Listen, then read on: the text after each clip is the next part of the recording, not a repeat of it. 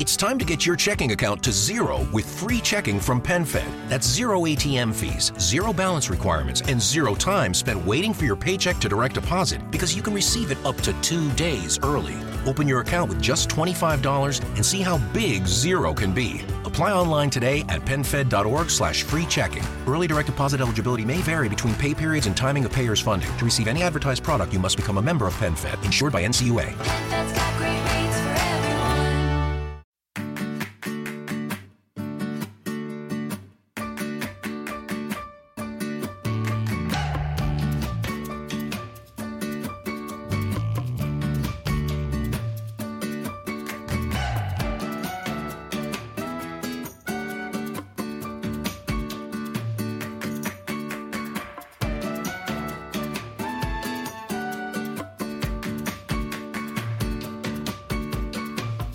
Bienvenido al capítulo 2 de Eureka, tu podcast sobre innovación, productos y curiosidades sobre los mismos. Mi nombre es Fran Molina y si me lo permites, estaré encantado de poder compartir contigo este espacio de entretenimiento y aprendizaje.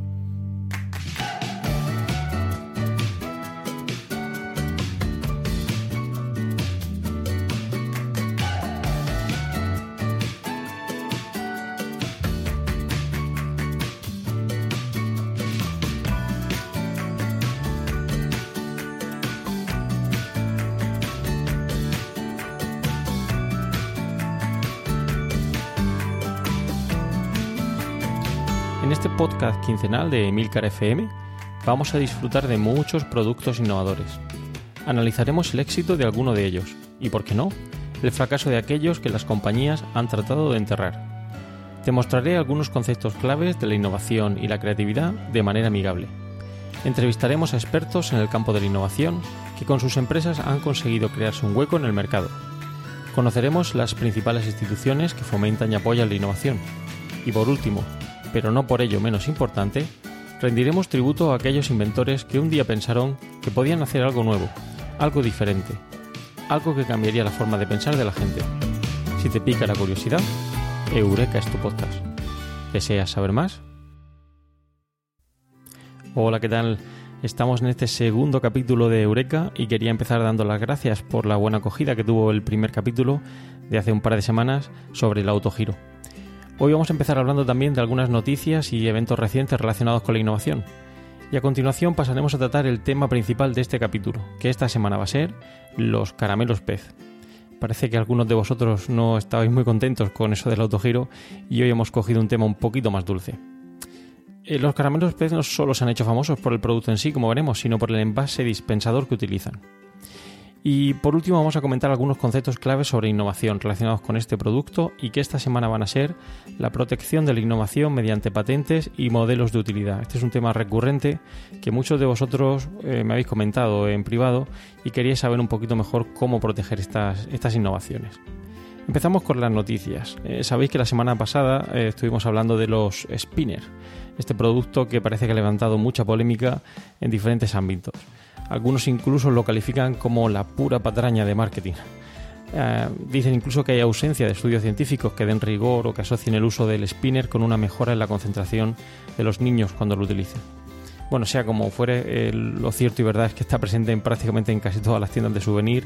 Eh, es fácil encontrarlo en cualquier eh, tienda y muchos niños lo siguen llevando consigo al colegio. Otra noticia interesante que quería sacar hoy aquí en este podcast es el hecho de un coche volador que ha cruzado el Canal de la Mancha. Estuvimos hablando también sobre el autogiro y de cómo de la cierva consiguió cruzar el Canal de la Mancha con su modelo de la cierva. Y bueno, en esta noticia aparece como un piloto francés, Bruno Pezzoli, ha cumplido su sueño de cruzar el Canal de la Mancha a bordo de un coche volador eh, que ha llamado Pegasus, en honor al caballo alado de la mitología griega. Os pongo en las notas del programa un vídeo para que veáis más o menos qué consiste ese producto, que no es más que un coche con una especie de paracaídas arriba eh, cruzando el Canal de la Mancha. Eh, bien, y otra noticia interesante y que yo creo que tiene una dimensión es la llegada a España de la cola verde, que está arrasando en Grecia. ¿Qué es esto de la cola verde? Bien, eh, es un refresco de cola, eh, green cola, elaborado con ingredientes naturales y que nació en Grecia hace tres años. Ya tiene una cuota de mercado cercana al 13% en este país. En uno de los años más duros de la crisis para Grecia, Periclis Benieris, es ejecutivo de Coca-Cola en este país, decidió crear una nueva bebida de cola, hecha con ingredientes naturales. La aventura de crear este producto en un mercado tan competitivo como el de los refrescos, que como sabéis está dominado por Coca-Cola y Pepsi, y donde el consumidor suele siempre exigir su marca, pues parecía arriesgada. Sin embargo, Green Cola, como se bautizó a este producto, no solo se ha hecho un hueco en los supermercados griegos, donde ya tiene una cuota de mercado, de mercado del 12%, sino que sigue creciendo. En el mes de abril, el 17% de las latas de cola que se vendieron eran de esta marca. ¿Qué características tiene este producto? Bueno, pues está hecha con ingredientes naturales, stevia y aromas naturales, no tiene calorías, ni edulcorantes, aspartamo y ciclamato de sodio. Sí tiene la cafeína natural presente en el café y ácido cítrico, que es lo que le da ese cierto sabor a, a limón. Green Cola Iberia está cerrando acuerdos con cadenas de supermercados y también con la hostelería para ir introduciendo poco a poco nuevos productos en las tiendas y en los bares. La marca está regist- registrada en 160 países y se vende en Reino Unido, Holanda, Arabia Saudí, eh, Rumanía, Alemania, etc. Quizá pues pronto podamos verlo en, en establecimientos y podáis probar el producto. Eh, la verdad que consci- conscientes de las dificultades de hacerse un hueco en este mercado, Green Cola parece que pretende dirigirse a un grupo de consumidores muy específico como son los millennials y los consumidores preocupados por la salud y el, y el bienestar. Bueno, parece que van a hacer una inversión importante en redes sociales para atraer a este público y bueno, ya veremos cuál es el resultado. Por último, quería hablaros de un tema que se me pasó por alto en el anterior episodio de Eureka, y era el aniversario del nacimiento de Isaac Peral, inventor del submarino, inventor murciano. Durante el Día de la Innovación, celebrado en la región de Murcia a principios de junio, diversos centros educativos participaron en actividades organizadas alrededor de este gran inventor español y del producto el submarino, del cual hablaremos en otro episodio futuro de Eureka. Y bueno, vamos ahora con el tema principal de este podcast, de este capítulo 2 de Eureka, y son los caramelos pez. Bien, ¿por qué he escogido este producto? Es un producto muy peculiar, no solo por el producto en sí, sino por el dispensador en el cual van metidos estos productos. No sé si conoceréis el producto eh, Caramelos Pez, voy a hablar un poquito de él y luego del dispensador para ver si eh, lo habéis visto en alguna tienda o lo consumís de manera frecuente. Eh, los caramelos Pez son unos caramelos con forma de pequeña tableta rectangular seca que suelen ir acompañados de unos dispensadores de bolsillo característicos que fabrica la propia compañía. Este dispensador tiene unas medidas aproximadas de unos 10 centímetros de alto por 3 centímetros de ancho y 2 centímetros de profundidad. Y junto al dis- dispensador es posible comprar recambios de caramelos en, en diferentes sabores. Es un producto muy curioso porque, como digo, em, como veremos ahora, esos dispensadores tienen formas muy variopintas. El inventor de este producto, que aunque algunos piensan que es español, no lo es, es Edward Haas, eh, que buscaba soluci- solucionar con ellos el mal aliento de los fumadores eh, y que cogieron el producto con, con muy buen grado. Eh, su nombre es un acrónimo de una palabra alemana, eh, que significa menta. De esta palabra se derivan las tres letras que conforman la marca Pez. Supongo que Nathan García de Swiss Spain, también de la cadena de Milcar FM, estará afilando el cuchillo para indicarme que he pronunciado incorrectamente la palabra Pfefferminz. Aprovecho la ocasión también para recomendaros no solo su increíble podcast Swiss Spain, sino el genial capítulo 9 de Cinema TV que grabó junto con Xavier, eh, Javier Soler, donde destripan la fantástica película de Sarcando 4 de Forza Awakens. Pero bueno, volvamos a los caramelos pez. En un primer momento los caramelos pez se comercializaban en latitas de metal, hasta que en 1949 se lanzó al mercado el envase que lo haría famoso y que revolucionaría el futuro de la marca. Un dispensador en forma de mechero, al que después se le añadirían unos pies y las cabezas de diferentes personajes, logrando así que el público se ampliase considerablemente. De esta forma, los caramelos pez no son solo caramelos. Según rezaban los primeros eslogan de la empresa, es a la vez divertido de comer y de jugar con el envase. Además, es considerado un objeto de colección por muchas personas. Pez es una empresa austriaca, con sede en Traun-Behlinz. Desde ahí se controla la comercialización y distribución para todo el mundo, salvo Estados Unidos y Canadá, eh, que se entrega o se encarga a través de un segundo centro que se encuentra en Orange, Connecticut. Entre los dos centros se distribuyen alrededor de 70 millones de dispensadores y 5.000 millones de caramelos. Eh, los productos PEZ están disponibles en, todo el mundo, en más de 80 países. Bien, ¿qué tipos de sabores tenemos con este producto? Pues bueno, hay sabores muy variopintos. ah, hay sabores afrutados de limón, naranja, fresa, cereza, mango o frambuesa. Luego hay sabores especiales como puedan ser la cola, menta sin azúcar, efervescente, sour mix o regaliz. La menta sin azúcar es el producto original con el que aparecieron los productos pez. ¿Y qué características tiene este producto que además lo hace más atractivo? Bueno, es un producto sin lactosa, es vegano, sin gluten y sin colorantes artificiales. No sé si lo habréis probado, pero mm, la verdad es que está bastante bueno. Confieso que yo los consumo con bastante frecuencia. Bien, vamos a hablar un poquito más del origen y la historia de este producto. En 1949, el ingeniero vienés Oscar Uxa inventa la funcionalidad básica del dispensador pez.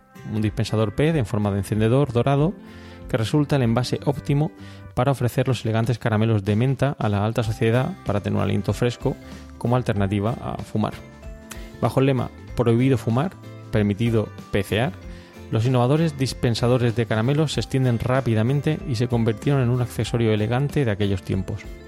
El invento es revolucionario y único hasta hoy.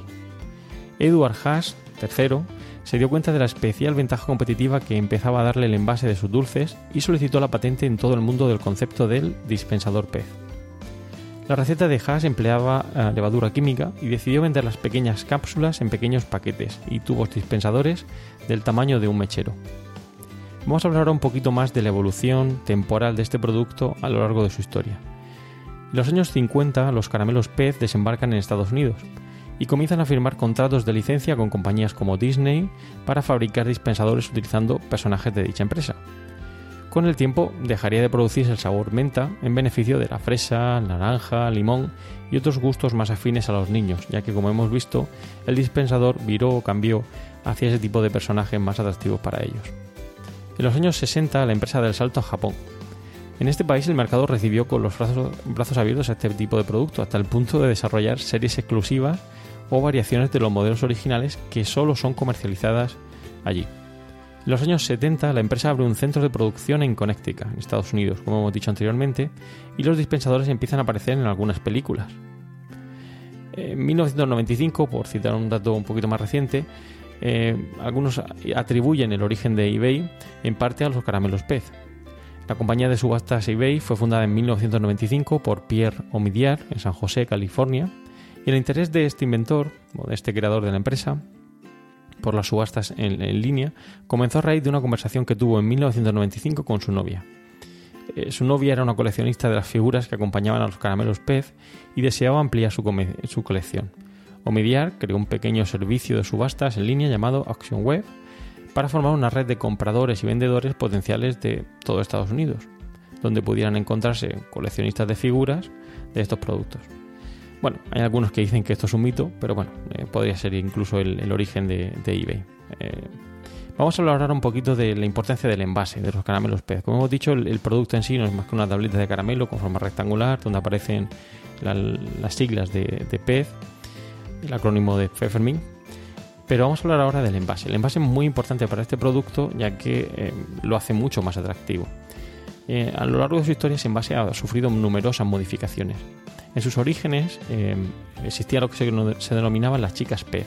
Para aumentar el grado de pu- de popularidad de, de estos exclusivos caramelos de menta, Edward Haas desarrolló una estrategia excepcional para su época. Hizo que chicas jóvenes y guapas, vestidas con un uniforme espectacular, distribuyeran muestras y así consiguió suscitar la, curiosidad y acaparó muchísima atención en el, público. Estas eh, chicas iban ataviadas, ataviadas con una bandeja colgante y distribuían los caramelos pez en ferias, tiendas, puntos populares o grandes eventos. Con su brillo y las palabras mágicas ya pece a usted, encantaban a la gente con su hechizo y en poco tiempo disfrutaron de una enorme popularidad. También se hizo famoso el eslogan fumar no está permitido, pero pecear sí está permitido. Las chicas pez fueron una parte esencial de todas las actividades de promoción y sonrieron desde innumerables carteles, placas de esmalte, expositores y finalmente las máquinas expendedoras pez. Las chicas pez han sido y siguen siendo una imagen muy popular a día de hoy. Las máquinas expendedoras pez también fueron muy interesantes. Desde los años 50 hasta los años 80 hubo en funcionamiento 36.000 máquinas distribuidoras de pez en Austria y Alemania. Eh, Yo he tenido la suerte de ver alguna en, alguna zona de, Austria, en concreto en Viena, en el aeropuerto. Es posible ver una réplica de, las máquinas distribuidoras de pez en, en Austria y resulta bastante curiosa. Las máquinas expendedoras no solo impulsan las ventas de estos caramelos pez, sino que a modo de vallas publicitarias aumentaban además el grado de conocimiento y la popularidad de, de esta marca pez. Eh, también hemos visto cómo eh, los envases han tenido eh, reflejadas películas y series de animación. Una vez que el producto ganó en popularidad, se apostó por parte de la empresa en cuidar mucho más el envase y en hacerlo más atractivo. Desde el lanzamiento, los caramelos pez, estos han venido asociados a muchos personajes famosos para dar forma a populares y coloridos, dispensadores pez. Aunque probablemente es desde el año 2002 cuando se ha lanzado un dispensador pez coincidiendo con alguna película o serie de animación. Star Wars, Star Trek, Toy Story, El Mago de Oz, Angry Birds o la película Monstruos o Capitán América. El primer envase distinto al original con forma de mechero fue un Santa Claus y el primero en fabricarse con una licencia fue el de Popeye. Y vamos a hablar ahora de las patentes, porque hemos dicho que era el tema también fundamental de este segundo capítulo de Eureka. La empresa Pez ha solicitado y recibido numerosas patentes relacionadas con sus dis- dispensadores. Normalmente eh, sus dispensadores suelen incluir la patente en el diseño del producto. De hecho, algunos coleccionistas utilizan los dos primeros dígitos del número de patente para referirse a alguna patente en particular. No obstante, tampoco puede considerarse como un método fiable para medir la antigüedad del dispensador. Por ejemplo, la patente 5,984,285 fue concedida en 1999, pero no apareció en un dispensador PEZ hasta el 2002. Los dispensadores también pueden encontrarse con otras patentes no americanas, como por ejemplo la alemana DBP 818.829 o la, mexicana NR 141,242. Estas serían algunas de las patentes más interesantes de, de PEZ. Vamos a ver la primera de ellas, que sería la US Patent 2.620,061, que data de 1952 y que des- describe esa patente como un contenedor dispensador de bolsillo. La más reciente que encontramos es la del 2009, la US Patent 7523841, que The Jeep Black Friday sales event is here with incredible deals. Now, well qualified lessees get a low mileage lease on the 2024 Jeep Wrangler Sport S4xE for 329 a month for 36 months with 5,549 to its signing. Tax title, license extra, no security deposit required. Call 1 888 925 Jeep for details. Requires dealer contribution and lease through Stellantis Financial. Extra charge for miles over 30,000. Includes 7,500 EV cap cost reduction. Not all customers will qualify. Residency restrictions apply. Take delivery by 1130. Jeep is a registered trademark. Lucky Land Casino asking people what's the weirdest place you've gotten lucky? Lucky? In line at the deli, I guess? Aha, in my dentist's office. More than once, actually. Do I have to say? Yes, you do. In the car before my kids' PTA meeting. Really? Yes. Excuse me, what's the weirdest place you've gotten lucky? I never win and tell. Well, there you have it. You can get lucky anywhere playing at LuckyLandSlots.com. Play for free right now. Are you feeling lucky? No purchase necessary. Void where prohibited by law. 18 plus. Terms and conditions apply. See website for details. Describe una bandeja para guardar y almacenar pastillas de manera individual. Además es curioso, pero en los pies del dispensador aparecen tres letras IMC asociadas a un número que indica el país desde el que viene el producto. Por ejemplo, IMC4 nos indicaría que el producto proviene de Austria, mientras que si tuviera un 9 nos diría que proviene de Estados Unidos. Algunos coleccionistas han pagado importantes sumas de dinero por hacerse con algunos de estos productos. Por daros algún dato, la venta registrada más elevada que se conoce corresponde a un modelo de Mickey Mouse, un prototipo, que se vendió por 7.000 dólares desde un vendedor austriaco a un coleccionista americano. Pero hay otros productos similares a los caramelos pez que quizá conozcáis. Uno de ellos es el de los chupa chups. Existen eh, estos caramelos que son conocidos por el éxito que tuvieron y la simpli- simplicidad de su concepto. En el caso de chupa chups no es más que un caramelo unido a un palo que evitaba ensuciarse las manos. Eh, Pero yo no voy a hablar aquí de chupa chups, eh, estoy hablando de los caramelos pez. Pero sí os recomiendo el capítulo 64 de David Isasi en perspectiva, que realiza un profundo análisis de este producto, destacando virtudes, origen, curiosidades, y que lleva por título La experiencia de comer caramelos con tenedor. No os lo perdáis, es, merece muchísimo la pena. Y vamos a hablar también de algunas evoluciones recientes del producto.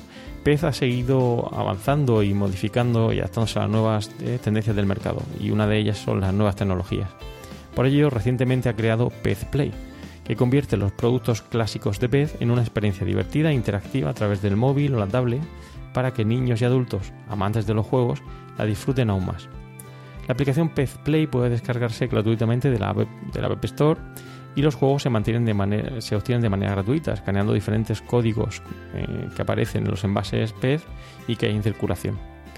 Se encuentran en una pe- pequeña pestaña en esos paquetes de mezcla de fruta y que son seleccionados por, por los dispensadores pez.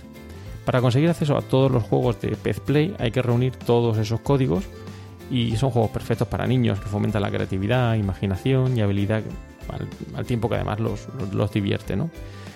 Algunos ejemplos de Pez Play pues, serían, por ejemplo, los minijuegos de Angry Birds, que coinciden con el estreno cinematográfico de esta película en la primavera del año 2016 y se lanza este juego Pez Play Angry Birds. Em, en estos tres dispensadores de pez de Angry Birds se incluye en, en- en el envase pues, una edición limitada, un código a través del cual se accede gratuitamente al juego y cada personaje pues, cuenta con un código propio con el que darle vida. Y luego hay otros minijuegos como el de Transforming, que coinciden con el lanzamiento de la nueva película de Transformers que se va a lanzar próximamente sobre esta temática. Para ello os aconsejo que estéis muy atentos al podcast de Antonio Rentero, preestreno en Emilcar FM, donde habla en detalle de esta película y de muchos otros estrenos que pronto verán la luz. Vamos a ver ahora algunas curiosidades sobre los caramelos pez. Eh, empecemos por la música, por, daros algunos datos. Con ocasión del trigésimo aniversario de la muerte de Elvis en el año 2007, Pez diseña un set de regalo especial con la imagen de este famoso cantante. O por ejemplo el grupo de rock eh, Nickelback, que fue también inmortalizado en dispensadores Pez en el año 2010. Y la realeza tampoco ha estado eh, ajena a este evento de los caramelos Pez. Antes de darse el sí definitivo, en el año 2011, Catalina Middleton y el príncipe Guillermo entraron en la historia convertidos en una exclusiva pareja de ensueño pez. Sus, dispensadores se subestaron en eBay por 13.300 dólares estadounidenses y los eh, ingresos se destinaron a fines benéfico- benéficos en su totalidad. También es posible encontrar otros personajes de la realeza, como Francisco José I de Austria y la emperatriz Isabel, también conocida como Sisi, dado el origen de este producto austriaco. En el caso de los presidentes también vemos algunos ejemplos. En el año 1961, la empresa de caramelos Pez dio la bienvenida al presidente estadounidense a Viena, donde produjeron su dispensador mecánico de bolsillo, con un dulce de regalo. Según un comunicado de prensa de la compañía del 13 de junio de 1961, que reza así: La famosa visita del presidente Kennedy a Viena, lugar del nacimiento del popular pez candy de Estados Unidos, habría sido incompleta si la gente de pez no hubiera pensado en una sorpresa para él, su encantadora esposa y su hija Carolina. Bueno, algunos eh, archivos sobre la fecha eh, señalan que Kennedy rechazó el, regalo, pero bueno, ahí está, un, dato más a tener en cuenta. También hay récord Guinness relacionados con los caramelos pez. Por ejemplo, el mayor dispensador de pez con la forma del Big Bang fue realizado en Richmond el 30 de junio del año 2016. Otro dato anecdótico, desde el año eh, 2016 en el fondo del lago Aterse en Austria, los buceadores pueden contemplar un dispensador gigante que se encuentra en el fondo del- de ese lago. Y luego hay convenciones anuales. Esto es muy curioso y, está muy relacionado con los eh, coleccionistas. Y es que re- regularmente se realizan convenciones anuales de caramelos pez en diversas partes del mundo. Austria, Finlandia, Francia, Suecia, etc. Siendo la afición especialmente importante en Estados Unidos. De hecho, la convención más, más antigua es la realizada en Ohio desde el año 1991. Y también los caramelos pez han aparecido en películas. Recordad que la semana pasada, cuando hablábamos de el autogiro, decíamos que había aparecido en la película de James Bond. Pero los caramelos pez también han aparecido en algunas películas, como E.T. Eh, E.T. el extraterrestre. En esa película el protagonista muestra a un sorprendido E.T. cómo funcionan los caramelos pez. Y la traducción más o menos literal de la frase que le dice sería algo así. Estos son pez, caramelos. ¿Ves? Tú pones los caramelos aquí y cuando levantas la cabeza del caramelo sale y puedes comerlo. Eh, también hay noticias de una película de animación sobre los caramelos pez que se encuentra en producción y que quizá próximamente vea la luz. Hablemos ahora un poquito del inventor detrás de estos caramelos pez. El inventor, como hemos dicho, es Edward Haas III, que nació en 1897 no, 97 y falleció en 1989. Es originario de la localidad de Leonding, cerca de Linz, en Austria, y sus padres fueron Edward Haas II y Katarina. Eran dueños de una tienda de alimentación. Y es curioso, pero siendo un adolescente, eh, Edward Haas III patentó una mezcla ligera de polvo de hornear para pasteles a partir de la receta de su abuelo. Es decir, con 18 años, en el año 1915, Haas III, Edward Haas III, consiguió dicha patente. En 1927, Edward Haas eh, comenzó a comprar aceite de menta de un químico y con este producto creó los caramelos pez. Este inventor ideó un proceso de prensador frío para tabletas de caramelo. Estos caramelos se popular- popularizaron muy pronto entre amigos y colegas y después de la Segunda Guerra Mundial, Edward Haas creó unos dispensadores para sus caramelos pez. Edward Haas era un detractor del tabaco, no le gustaba nada y pensó que sus caramelos de menta podían ser ideales para aquellos que deseaban dejar de fumar. Sus caramelos le ofrecían a estos fumadores algo que poner en sus bocas en lugar del cigarrillo y al mismo tiempo les daba un aliento fresco. Y vamos a hablar ahora de algunos conceptos más eh, técnicos o académicos, en este caso eh, sobre los eh, patentes y modelos de utilidad. El primer aspecto que suele surgir es la duda sobre patentar o no patentar. Es una duda recurrente en muchas personas, pues a la incertidumbre sobre el proceso de solicitud de la patente o modelo de utilidad se une la duda sobre la idoneidad de proteger la propiedad intelectual. Esto puede traer consigo que a veces pueda ser más interesante ocultar dicha propiedad intelectual con el fin de obtener beneficios a largo plazo. No obstante, una de las ventajas fundamentales que reporta la patente o el modelo de utilidad es la, la posibilidad de defender nuestros derechos frente a terceros, además de estar al tanto de no infringir los derechos de otras personas que hayan solicitado una patente similar en el pasado. En España contamos con la Oficina Española de Patentes y Marcas, que además eh, busca un modelo abierto entre el proceso de innovación y el apoyo que ofrece esta oficina. Entre los diferentes servicios que presta, pues destacan el apoyo en el proceso de solicitud y el suministro de información. En definitiva, su objetivo es ayudar a reducir el tiempo y ayudar a lo largo de todo el proceso. Dentro de la página web de la Oficina Española de Patentes y Marcas, que os dejaré en las notas del programa, podemos encontrar tres secciones fundamentales. Información de carácter general, donde aparecen bases de datos gratuitas y que nos pueden servir para hacernos una idea de lo que se ha patentado hasta la fecha. Servicios de información tecnológicos gratuitos, donde se incluirían boletines de vigilancia tecnológica o alertas tecnológicas. Y luego tenemos servicios de pago. En estos servicios de pago tendríamos informes de vigilancia tecnológica, pero en este caso ya a medida, y luego un informe tecnológico de patentes, donde nos pueden asesorar sobre la potencialidad de nuestra patente. Aquí pues tendríamos la valoración de un técnico, análisis de infracciones, vigilancia de la competencia, etc. Y además tenemos ayuda para obtener beneficios de explotación de la patente, que es un tema prioritario para la Oficina Española de Patentes y Marcas, y nos ofrece, nos ofrece modelos de contratos o asesoramiento para la transferencia de tecnología. Hasta hace poquito el procedimiento de solicitud de patentes venía regulado por la Ley 11-1986, aunque recientemente ha sido sustituida por la Ley Española de Patentes 24-2015. Esta nueva ley simplifica todo el proceso de solicitud. Bien, ¿qué aspectos hay a favor y en contra de, proteger o no proteger la innovación? Bueno, pues tradicionalmente se ha considerado que la razón principal a favor de proteger la innovación es que se le concede al inventor un monopolio temporal para fomentar que las invenciones sean comunicadas a la sociedad y no permanezcan secretas u ocultas. No es tanto por recompensarle por haber encontrado algo nuevo, sino sobre todo por incitar a los inventores a no guardar en secreto sus inventos.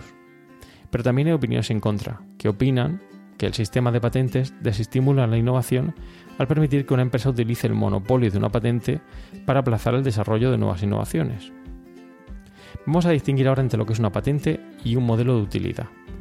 Bien, una patente es un conjunto de derechos exclusivos concedidos por un Estado al inventor de un producto o tecnología, susceptibles de ser explotados comercialmente por un periodo limitado de tiempo, a cambio de la divulgación de la invención. El registro de la patente constituye la creación de un monopolio de manera artificial y se marca dentro de la propiedad industrial, que a su vez forma parte del régimen de propiedad inte- intelectual. La patente nos va a conferir la posibilidad del monopolio de esa explotación para crear valor y obtener beneficio. Tiene una limitación territorial y temporal, en este caso de 20 años, y el solicitante permite la divulgación de esa invención mediante un documento público. ¿Pero qué se puede patentar? Pues se pueden patentar productos y nuevos usos, aparatos, herramientas o dispositivos, métodos, procesos y procedimientos de obtención o fabricación, productos o compuestos químico-farmacéuticos y biotecnológicos. ¿Y qué no se puede patentar? Pues descubrimientos, teorías o métodos matemáticos, obras literarias y creaciones artísticas que no, no encajarían dentro de lo que sería una, una patente. ¿Y qué requisitos tiene que tener? Pues bueno, una patente tiene que tener una novedad mundial, debe haber una actividad inventiva, es decir, no debe resultar obvio para un experto en la materia, y tiene que tener una aplicación industrial, es decir, que pueda ser reproducible. ¿Y los modelos de utilidad? ¿Qué son los modelos de utilidad? Pues son creaciones técnicas que inciden en la forma, estructura o constitución de productos usuales y frecuentes que atribuyen al producto conformado una mayor utilidad de la que tenía antes de imponerle esa forma nueva.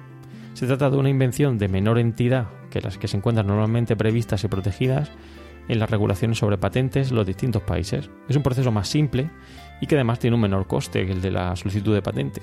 Tiene una limitación territorial y en este caso temporal de 10 años. ¿Y qué se puede proteger? Pues un utensilio, un instrumento o un dispositivo.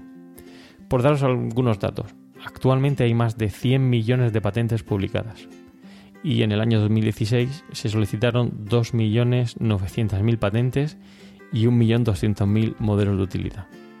Pero ¿quién eh, obtiene o quién solicita el mayor número de patentes? ¿Dónde están esas mayores solicitudes? Alguien podría pensar que en Estados Unidos o en Europa, pero no es en China. China es la primera uh, potencia en solicitud de patentes, tanto de empresas chinas como de empresas extranjeras que quieren proteger su patente en China. Es decir, una empresa que quiera vender su producto en China lo patenta en, en la oficina de China. ¿Cuál es el procedimiento para solicitar una patente? Bueno, lo voy a enumerar muy sencillo, voy a hacerlo lo más rápido posible para no aburriros demasiado, pero eh, constaría de seis etapas. La primera de ellas sería admitir a trámite la patente, donde se solicita y se indica quién es el solicitante. Luego hay un examen de oficio, donde se examina la solicitud de la patente y toda la documentación aportada. En una tercera etapa hay un periodo de búsqueda, donde el examinador busca información sobre esa patente y se hace un examen técnico para ver si hay una falta de claridad técnica. A continuación, en la etapa 4 se publica, que normalmente son 18 meses desde la presentación original de esa patente. En la quinta etapa hay un examen sustantivo y resolución, que son normalmente tres meses después de la comunicación del informe, y se establece una comunicación bidireccional entre el solicitante y la oficina para corregir defectos y dar oportunidades al, inventor. El resultado de este examen sustantivo puede ser una concesión o una denegación. Y por último está la oposición, que sería la etapa 6. En este caso el solicitante puede presentar alegación a la denegación, donde una comisión que estará formada por tres evaluadores emitirán un resultado final de concesión o denegación de esa patente. En el caso de los, de los modelos de utilidad, pues bueno, es un proceso bastante más sencillo, más rápido y que consta de las siguientes etapas. Una etapa de presentación, una etapa de admisión a trámite, una etapa de examen formal y técnico, una cuarta de presentación de oposiciones y una quinta de ejercicio de acciones judiciales. Como veis, el mundo de las patentes y los modelos de utilidad uh, es bastante interesante para tener en cuenta y que deberíamos evaluar si queremos proteger la innovación que, que hemos creado. Bueno, pues hemos llegado al final del podcast de hoy. Espero que te haya resultado interesante y que hayas aprendido algo más sobre los caramelos pez de los cuales hemos hablado. Te dejo en las notas del programa algunos enlaces interesantes que espero sean de tu agrado. Gracias por escuchar Eureka y espero tus comentarios sobre estos y otros temas relacionados con la innovación y los nuevos productos. Puedes realizar tus comentarios o contactar conmigo en la dirección emilcar.fm barra eureka o por correo electrónico en eureka.fjmolina.com y los otros medios de contacto que encontrarás en emilcar.fm. No olvides escuchar el resto de podcast de emilcar.fm donde podrás aprender muchos temas interesantes y de actualidad. Para terminar, como siempre, una frase célebre de un inventor que hizo historia. En este caso, de Albert Einstein. No tengo talentos especiales, pero sí soy profundamente curioso. Muchas gracias y propicios días.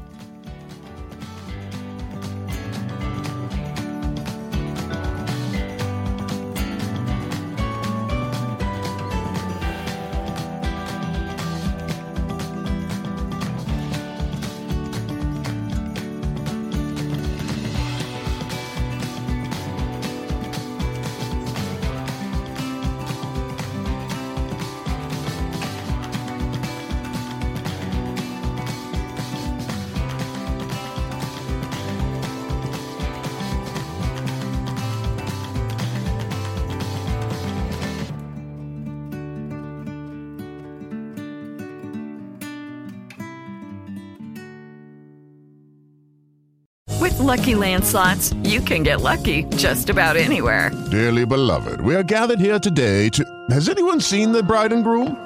Sorry, sorry, we're here. We were getting lucky in the limo and we lost track of time. No, Lucky Land Casino, with cash prizes that add up quicker than a guest registry. In that case, I pronounce you lucky. Play for free at LuckyLandSlots.com. Daily bonuses are waiting. No purchase necessary. Void where prohibited by law. 18 plus. Terms and conditions apply. See website for details.